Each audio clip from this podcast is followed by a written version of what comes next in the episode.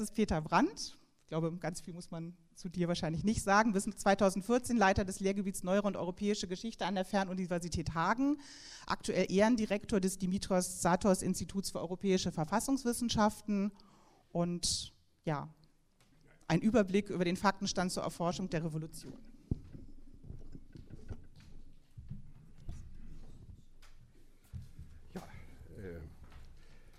Also ich habe das aufgeschrieben, damit ich mich nicht äh, verrede und, und dann vom, irgendwelche Abschweifungen mache. Mit den Fakten ist ja so eine Sache. Äh, sie ist ja immer die Frage, was hebt man hervor? Aber ich behaupte mal, das, was ich jetzt ausführe, ist weitgehend unbestritten und die Fragen fangen dann hinterher an. Die revolutionäre Erhebung der ersten Novemberhälfte 1918, ausgehend von der Meuterei in der Hochseeflotte und von den Seehäfen war zuallererst ein Aufstand gegen die Fortsetzung des Krieges. Dieser war mit dem Scheitern der letzten großen Westoffensive des deutschen Heeres im Sommer 1918 militärisch verloren.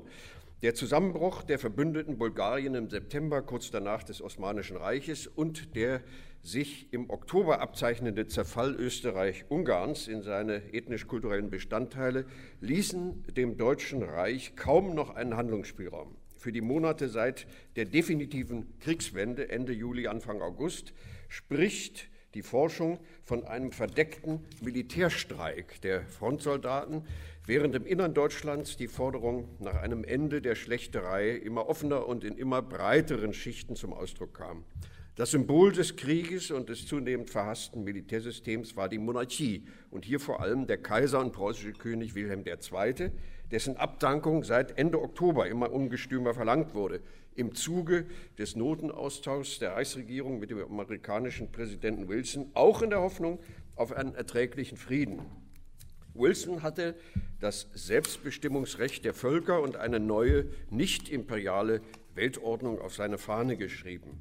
Diese in der Folge höchst selektiv angewandte Leitsätze schienen auch dem Prinzen Max, Kanzler einer seit Anfang Oktober amtierenden, bereits auf parlamentarischer Basis von den Parteien der späteren Weimarer Koalition, der Mehrheitssozialdemokratie, der katholischen Zentrumspartei und der Liberalen gebildeten Regierung Anlass zu bescheidener Hoffnung auf ein glimpfliches Ende zu bieten.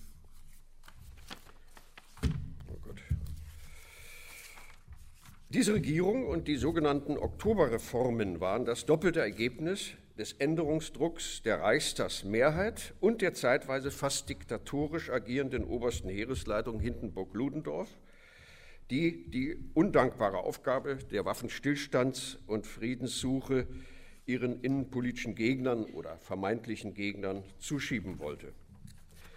Abgesehen davon dass die innenpolitischen und Verfassungsänderungen für die Masse des Volkes kaum spürbar war, bestand die berechtigte Befürchtung, dass die Generalität und oder Admiralität den Krieg in die Länge ziehen, vielleicht sogar einen heroischen Endkampf inszenieren wollten.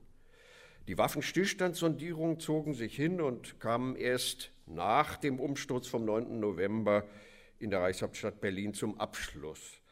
Das Ergebnis kam einer Kapitulation nahe und machte eine Wiederaufnahme des Krieges fast unmöglich. Bei der Umsturzbewegung, die zwischen dem 3. und dem 9. November 1918 durch Deutschland fegte und das alte Regime samt der Fürstenhäuser beinahe widerstandslos hinwegfegte, gingen in der Regel die Soldaten bzw. Matrosen des Heimatheeres voran und die Industriearbeiter schlossen sich mit einem Generalstreik und großen Demonstrationen an. Erhebliche Teile der Arbeiterschaft waren schon im Krieg, spätestens seit Frühjahr 1917, Träger sozialen Protests, vor allem gegen die unzureichende Lebensmittelversorgung, von Demokratisierungs- und Friedensforderungen gewesen, die parteipolitisch am deutlichsten von der USPD artikuliert wurden. Die Partei hatte sich ja 1917 gespalten. Dass der dass der im Wesentlichen friedlich verlaufende Aufstand in großen Teilen des Reiches schon gesiegt hatte, als er Berlin erreichte, machte eine erfolgreiche Gegenwehr unwahrscheinlich. Die Soldaten weigerten sich denn auch durchweg auf die demonstrierenden Arbeiter zu schießen. Die Initiative lag also hier bei diesen, bei den Arbeitern. Reichskanzler Max von Baden verkündete eigenmächtig die Abdankung Wilhelms II., übergab verfassungsrechtlich vollkommen abwegig sein Amt dem SPD-Vorsitzenden Friedrich Ebert und setzte sich in seine badischen Besitzungen ab. An etwa zehn verschiedenen Stellen wurde die Republik ausgerufen, also nicht nur an zwei, wie man häufig lesen kann. Im letzten Moment hatte sich die Mehrheitssozialdemokratie, die erst jetzt aus der Regierung Max ausschied, an die Spitze der Arbeiter- und Volksbewegung gesetzt, sie gewissermaßen adoptiert und insbesondere die Soldaten auf ihre Seite gebracht. Sie bot der USPD den Eintritt in eine gemeinsame Regierung an, was zweifellos der allgemeinen Massenstimmung entsprach und von einer großen Versammlung der über Nacht in den Betrieben gewählten Arbeiterräte sowie der Soldatenräte am Abend des 10. November enthusiastisch begrüßt wurde. Ein durch die revolutionären Obleute im Metallarbeiterverband stärker linkssozialistisch beeinflusster Vollzugsausschuss, der parallel gewählt wurde, sollte die Regierung der Volksbeauftragten kontrollieren, wurde aber von deren mehrheitssozialdemokratischen Mitgliedern mit Unterstützung der Ministerialbürokratie relativ leicht überspielt. Dass eine verfassunggebende Nationalversammlung gewählt werden sollte, entsprach durchaus der sozialdemokratischen Tradition. Der erste Reichsrätekongress Mitte Dezember 1918 entschied mit großer Mehrheit, die Hälfte der der USPD angehörenden Delegierten einschließend, in diesem Sinn, fasste mit der Errichtung eines sogenannten demokratischen Volksheeres und der Teilsozialisierung der Großindustrie beginnt mit dem Bergbau, aber auch Beschlüsse, die der Linie Friedrich Eberts widersprachen. Ebert und seine MSPD-Kollegen wollten die dramatischen Aufgaben der Demobilisierung, der Herstellung des Friedens und der Ernährungssicherung im Blick, die Revolution schnellstmöglich in ein legales parlamentarisches Stadium überleiten und meinten, die etablierten wirtschaftlichen, bürokratischen und militärischen Eliten sowie die bürgerlichen Mittelparteien gerade für die Übergangszeit nicht entbehren zu können. Die USPD-Volksbeauftragten innerhalb dieser Partei eher auf dem gemäßigten Flügel, akzeptierten die Wahl der Konstituante, wollten sie aber hinausschieben, damit zunächst einige irreversible Maßnahmen getroffen werden konnten. Ähnlich war die Perspektive der meisten, auch der mehrheitssozialdemokratischen Arbeiter- und Soldatenräte, die ihre Existenz in der Regel nicht verstetigen wollten, jedenfalls nicht im Sinne einer Räterepublik. Kommunistische Gruppen, unter denen der Spartakusbund mit Karl Liebknecht und Rosa Luxemburg die bedeutendste war, blieben bis ins Spätjahr 1920 relativ schwach, hatten auch in den Räten wenig Einfluss. Allerdings entwickelte sich die USPD im Laufe des Jahres 1919, während sie gleichzeitig immer stärker wurde, deutlich nach links. Während die Bewegung des November und Dezember 1918, insbesondere wenn man ganz Deutschland und nicht nur einige urbane und industrielle Zentren ins Auge fasst, in der politischen Orientierung relativ einheitlich war und überdies wohl von der Bevölkerungsmehrheit zumindest passiv getragen wurde, entwickelten sich gleichzeitig Keime einer zweiten, radikaleren Revolutionswelle, sowohl aus den sich ausbreitenden ökonomischen Streiks, die seit Februar 1919 mit Sozialisierungsforderungen, dem Verlangen nach Arbeiter-Selbstbestimmung und Selbstverwaltung verbunden waren. General- bzw. Massenstreiks erfassten im Winter und Frühjahr 1919 praktisch alle Industriegebiete Deutschlands, insbesondere das Ruhrgebiet, die mitteldeutsche Region um Halle, Merseburg und Leipzig sowie Berlin. Der zweite Strang der Radikalisierung, der sich mit dem erstgenannten teilweise überlappte oder sogar verband, ging aus von der Fraktionierung in der Berliner Arbeiterschaft, wo die USPD wie auch der Spartakusbund seit Jahresende 1918 KPD von Anfang an relativ stark waren. Die Eskalation erfolgte, als die Mehrheit sozialdemokratischen Volksbeauftragten, die USPD war seit Ende Dezember nicht mehr in der Regierung vertreten, und hier darf natürlich der Name Gustav Noske nicht fehlen, dazu übergingen, gegen rebellierende Soldaten und Aufständische oder auch nur streikende Arbeiter, reguläre Truppen und dann konterrevolutionäre Freiwilligeneinheiten, die Freikorps einzusetzen, insbesondere gegen kurzlebige lokale Räterepubliken, wie sie zwischen Januar und April an einigen Stellen in Deutschland entstanden, am ausgeprägtesten in München im April 1919. Diese Freikorpstruppen äh, führten Zustände herbei, für die der Ausdruck weißer Terror nicht übertrieben, keine Polemik ist. Äh, wo, das waren die ersten Faschisten. Ja gut, wenn Sie das so sagen wollen, äh, dann äh, ähm, äh, sagen Sie das, aber das muss ich ja nicht sagen. Ähm, äh, dabei ist übrigens bemerkenswert, dass äh, der, die, die Opfer, insgesamt Tausende, die Opfer, die im März 1919 in Berlin der, den Freikorps, äh, also diesem, diesem weißen Terror, äh, zum Opfer fielen, das waren deutlich mehr als im Januar, äh, wo im Gefolge des Aufstands dann Rosa Luxemburg und Karl Liebknecht ermordet wurden, gewissermaßen die Wasserscheide der Revolution. Es gab aber auch eine Reihe von anderen politischen Morden an USPD-Politikern.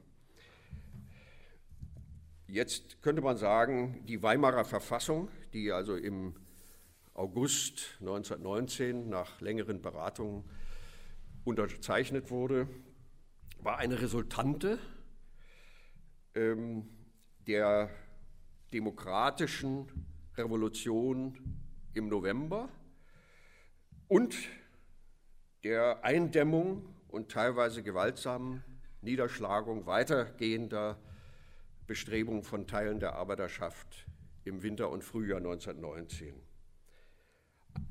Wenn man diese Verfassung für sich nimmt, wird man sagen müssen, es ist ein Rechtsfortschritt, ein beträchtlicher Rechtsfortschritt. Sie galt nicht ohne Grund als eine unter den bestehenden Staaten fortschrittliche Verfassung mit auch starken sozialstaatlichen Verankerungen, die aber mehr programmatischer Art waren. Und ähm, das Problem bestand, das grundsätzliche Problem bestand darin, dass diese Weimarer Republik, so wie sie dann zustande kam, von einem beträchtlichen Teil der Arbeiterschaft äh, als nicht weitgehend in ihrem Sinne angesehen wurde, während sie von großen Teilen des Bürger, äh, Bürgertums schon als viel zu weitgehend entgegenkommend gegenüber der reformistischen Arbeiterbewegung äh, und insbesondere den Gewerkschaften angesehen wurde.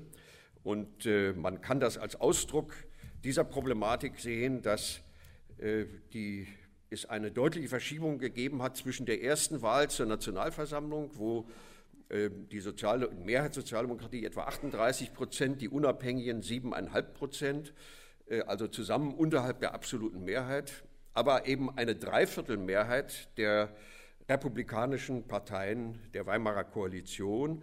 Äh, diese Mehrheit war dann Mitte 1920 schon verloren. Die USPD hatte annähernd die Stärke der Mehrheitssozialdemokratie gewonnen und im bürgerlichen Lager hatte sich auch deutlich äh, die, äh, die hatten sich deutlich die Kräfte der ähm, republikskeptischen oder sogar republikfeindlichen Kräfte ähm, dargestellt. Also man kann da schon sehen, diese Grundproblematik der Weimarer Republik, aber das wäre ein anderes Thema. Vielen Dank für die Aufmerksamkeit.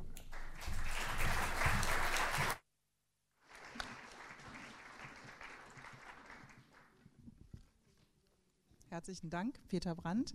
Ähm, jetzt kommt ein Input äh, von ähm, Professor Rüdiger Hartmann, äh, der wissenschaftlicher Mitarbeiter am Zentrum für zeithistorische Forschung in, Potsdam ist und dort Leiter des Projekts Das Fordistische Jahrhundert und heute in diesem Kontext natürlich auch wichtig stellvertretender Vorsitzender des Kuratoriums des Friedhofs der Märzgefallenen. Und ja, er macht jetzt einen Blick von 1933 zurück auf 1918, 19. Ja, liebe Freunde, 1933 ist eine Chiffre. Für die Veränderung, aber auch die Kontinuitäten des Blicks auf die Revolution von 1918-19. Und zwar vor dem Hintergrund der Machtübergabe Anfang 1933 an Hitler und sein Kabinett der nationalen Einheit durch Teilgruppen der traditionellen Funktionseliten. 1933 ist aber auch ein Code für die rasche Stabilisierung des NS-Regimes sowie die ungeheuerlichen Verbrechen der NS-Diktatur.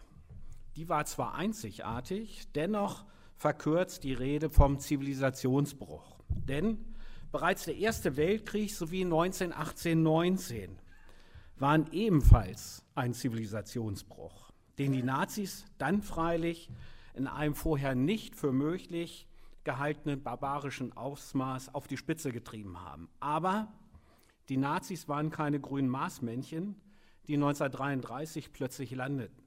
Sie lassen sich nicht aus der sogenannten Moderne herausdefinieren und schon gar nicht aus der deutschen Geschichte. Kurze Schlaglichter auf die Weimarer Republik muss ich außerdem deshalb werfen, weil man nur dann beurteilen kann, was an eingeschliffenen Perspektiven auf 1918, 19 blieb und was sich 33 änderte. Der Begriff Blick, also die Leitplanke unserer Veranstaltung hier, wirft die Frage auf, wer blickt hier eigentlich? Ich unterscheide drei Hauptebenen. Erstens den Blick der politisch hegemonialen Strömung, zweitens den Blick der akademischen, also an den Hochschulen etablierten Zeitgeschichte, drittens den Blick der Linken. Natürlich gibt es zwischen diesen drei groben Ebenen Grauzonen und müsste man diese Typologie weiter auffächern.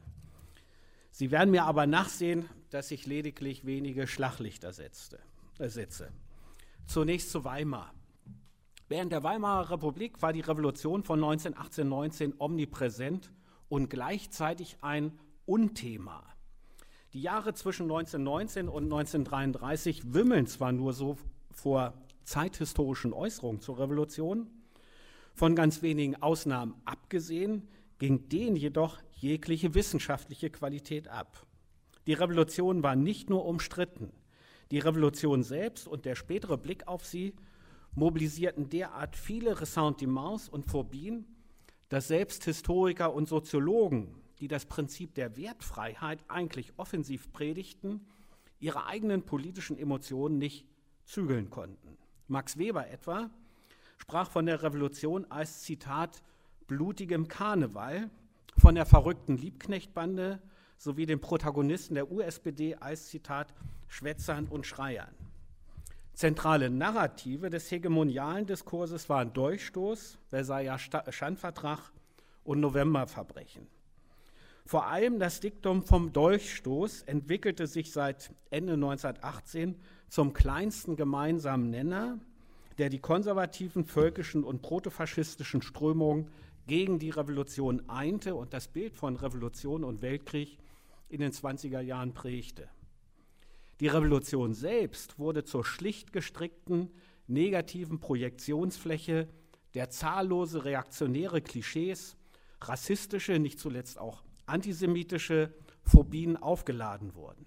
Eine Revolutionsforschung im eigentlichen Sinne konnte sich unter diesen Voraussetzungen kaum entfalten.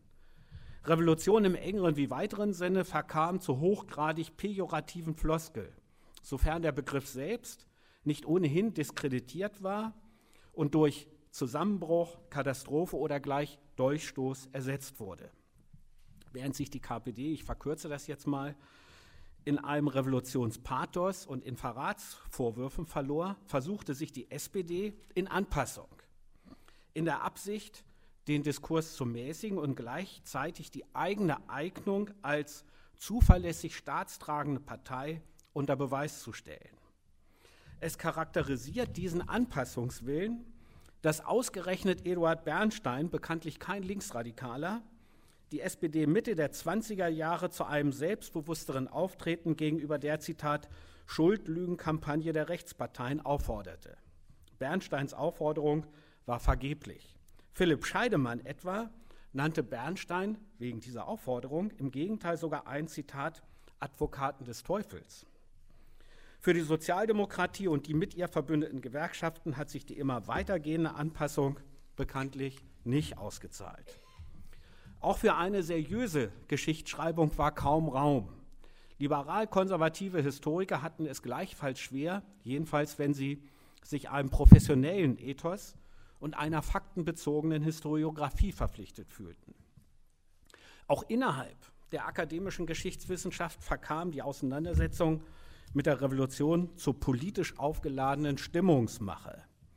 Opinion-Leader der deutschen Historikerzunft waren rechtskonservative und protofaschistische Protagonisten wie Johannes Heller, für den die Revolution eine, Zitat, politische Gasvergiftung war, oder besonders exponiert Dietrich Schäfer.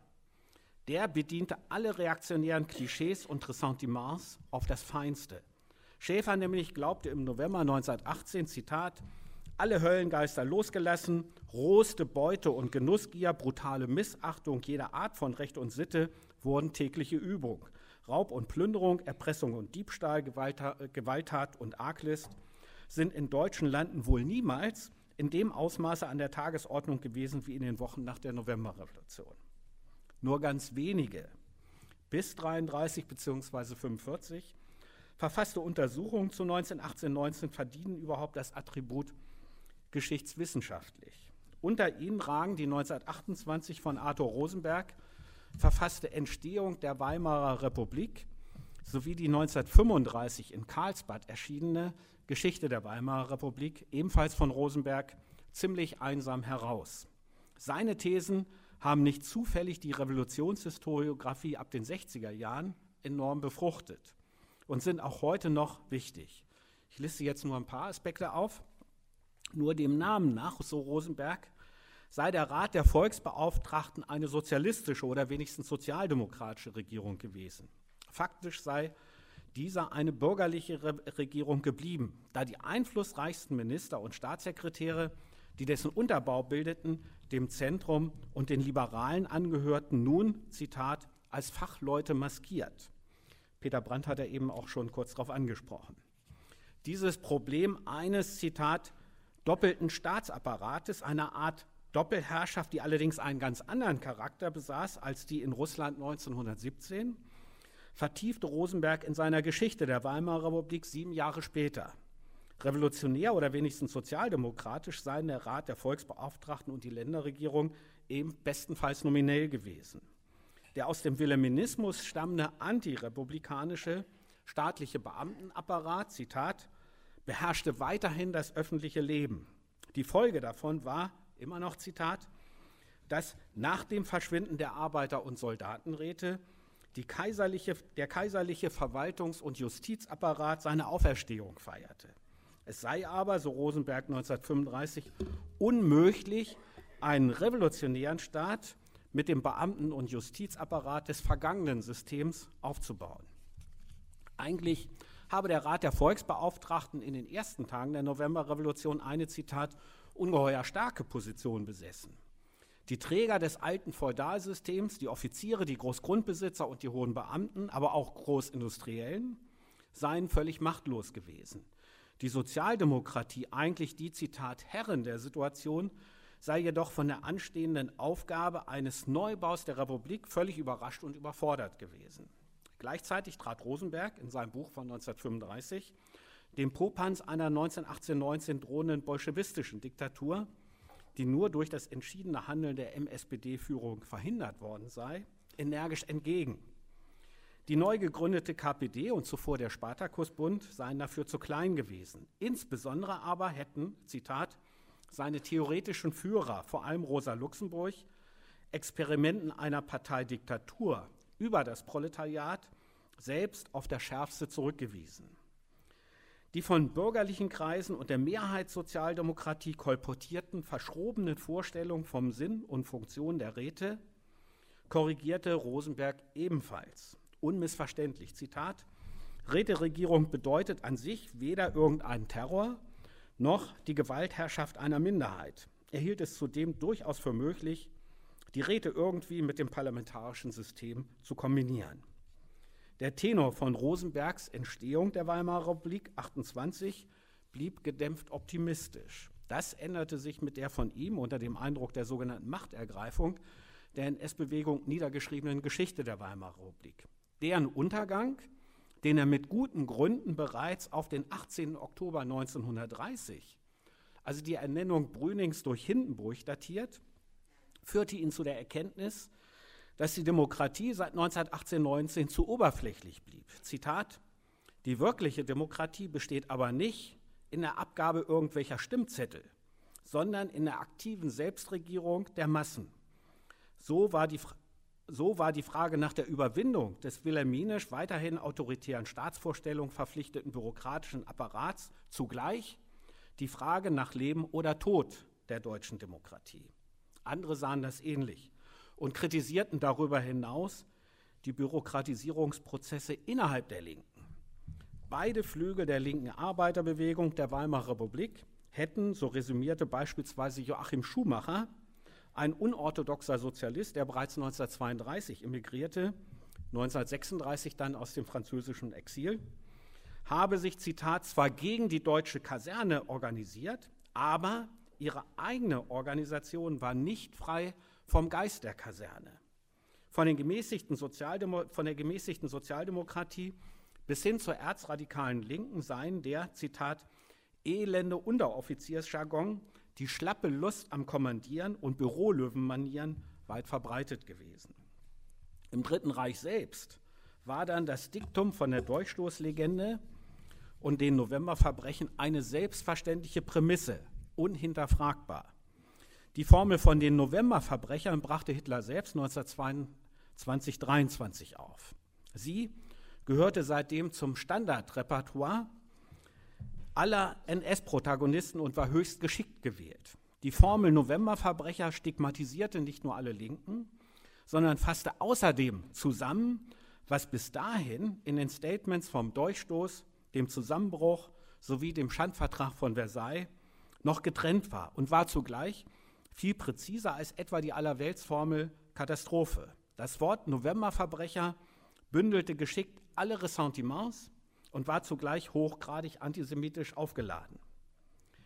Warum die Rede von den Novemberverbrechern außerdem so zentral war, zeigt bereits ein kurzer Blick in die zeitgenössischen biografischen Lexika, wie etwa das Deutsche Führerlexikon oder Degners Wer ist's von, 19, von 1935. Die dort versammelten Protagonisten des Regimes verwiesen, sofern sie, sofern sie vor 1902 geboren waren, also 1918 keine Kinder mehr waren, zu gut 80 Prozent voller Stolz darauf, dass sie entweder in den Freikorps und dem sogenannten Grenzschutz Ost die Revolution aktiv bekämpft hatten oder aber Anfang der 20er Jahre in protofaschistischen Organisationen aktiv waren. Und die, die zu jung waren, zogen einen guten Teil ihrer politischen Energien aus den hassgeladenen Negativlegenden der Älteren. Wichtig ist außerdem, dass dann während des Dritten Reiches hinter dem Diktum von den Novemberverbrechern das November-Syndrom, wie der britische Historiker Tim Mason das vor längerer Zeit mal genannt hat, stand. Konkret die Angst vor einem scheinbar unkalkulierbaren Industrieproletariat, vor einer neuen, diesmal eindeutiger sozialistischen Novemberrevolution. Gesellschaftlich verankert wurde die eingängige Formel von den Novemberverbrechern durch das Trommelfeuer der NS-Propaganda. Dem konnten auch die akademischen Historiker, also die zweite Ebene der Blicke, die wir hier thematisieren, nicht entrinnen. Jeder von ihnen wusste, dass er sich an diese unsichtbaren Vorgaben halten musste, wollte er nicht aus dem akademischen Betrieb ausgeschlossen und als gemeinschaftsfremd stigmatisiert werden. Damit bin ich zum Schluss bei der dritten Ebene und setze jetzt ebenfalls nur wenige Schlaglichter auf die Linke im Exil und im Untergrund. Die linkssozialdemokratischen Arbeitsrechtler und Politikwissenschaftler Ernst Frenkel und Franz Leopold Neumann, denen wir meines Erachtens bis heute die wichtigsten konzeptionellen Überlegungen zur Struktur des NS-Herrschaftssystems verdanken, thematisierten zwar die historischen Wurzeln des NS-Regimes, sprachen dabei jedoch die Revolution von 1918-19 nur ganz am Rande an. Frenkel formulierte 1943 immerhin ein Bonmot, das ich Ihnen nicht vorenthalten möchte. Weil der 9. November eine halbe Revolution war, ist uns später eine ganze Niederlage bereitet worden. Frenkel wie Neumann kannten die Bücher und Positionen Rosenbergs zur Weimarer Republik und hatten ihnen nichts hinzuzufügen. Anders als Frenkel und Neumann rückte Julius Leber in seinen Gedanken zum Verbot der deutschen Sozialdemokratie, die ja unter dem unmittelbaren Eindruck der Zerschlagung der organisierten Arbeiterbewegung im Juni 1933 im Gefängnis zu Papier brachte, die Revolution von 1918-19 als Ausgangspunkt der katastrophalen Niederlage von 1933 ins Zentrum seiner Betrachtung. Obwohl kein Marxist und bis 1933 loyal gegenüber der SPD, ging er dabei gerade mit der eigenen Partei schonungslos ins Gericht. Sein Urteil über den Rat der Volksbeauftragten konnte kaum schärfer sein. Die Sozialdemokraten hätten auf die Revolution bewusst oder unbewusst verzichtet. Die Folge, Zitat, die Weimarer Republik war schon tot, als sie zaghaft ihre endgültige Geburt anzeigte. Lieber weiter, Die Sozialdemokratische Partei war zur Zeit der Übernahme der Staatsmacht im Jahr 1918 innerlich schon alt. Deren Führung sei geprägt gewesen durch die Überheblichkeit des Alters, die nichts mehr will und nichts mehr träumt. Die Masse der Funktionäre, attestierte Leber, ähnlich wie Joachim Schumacher, geistige Mittelmäßigkeit und eine exerzierte Routine. Dahinter verbarg sich eine Kritik der Parteimaschine mit all ihren Teilen. Nur wer Gewehr bot, dass er treu und brav Disziplin hielt, wer weder nach oben noch nach unten anstieß, der wurde hereingelassen. Alles Zitate Leber. Theodor Wolf als letztes Beispiel veränderte seinen Standpunkt unter dem Eindruck der NS-Machtübernahme noch radikaler als Julius Leber. In seinen 1936 im Exil veröffentlichten Betrachtungen konstatierte er mit Blick auf 1918-19 ironisch, Ebert und die SPD-Führung hätten, Zitat, für ihre Leistung eigentlich ganz besonders den Dank der bürgerlichen und adligen Kreise verdient. Die sozialdemokratischen Führer waren ein Mime, der immer fleißig und anständig die Rolle des alten Vater Miller in Kabale und Liebe gespielt hat und plötzlich den jungen, feuren, feurigen Ferdinand darstellen soll.